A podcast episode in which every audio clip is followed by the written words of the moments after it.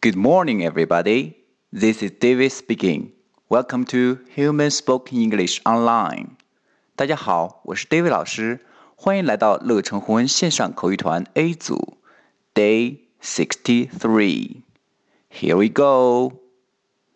早上刚起床，小萌就嚷嚷着饿了。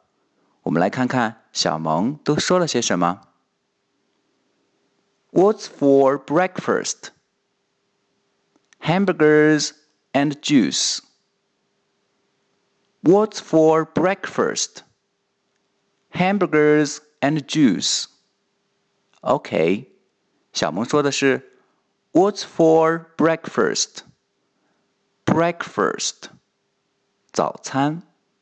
Breakfast, breakfast. What's for breakfast? 早餐吃什么？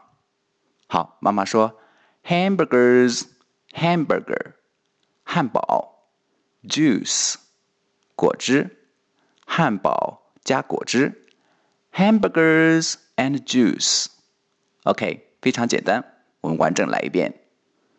What's for breakfast? Hamburgers and juice.